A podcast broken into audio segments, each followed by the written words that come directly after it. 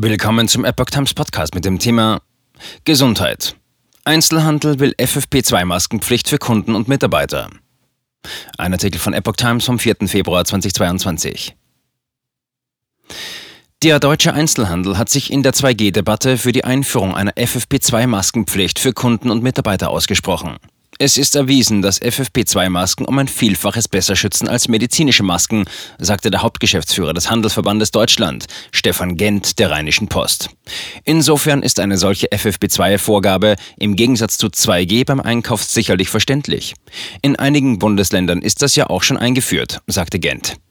2G im Einzelhandel müsse besser heute als morgen in allen Bundesländern fallen, forderte Gent. Schließlich ist das Einkaufen mit Maske und Abstand in NRW ja nicht weniger sicher als etwa in Niedersachsen oder Bayern, sagte er.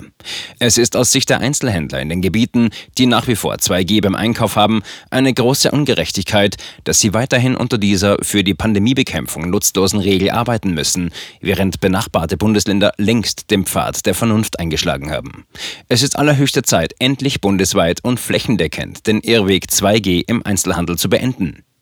Die Maßnahme sorgt für erhebliche Umsatzeinbrüche und bringt nichts beim Kampf gegen Corona. So Gent.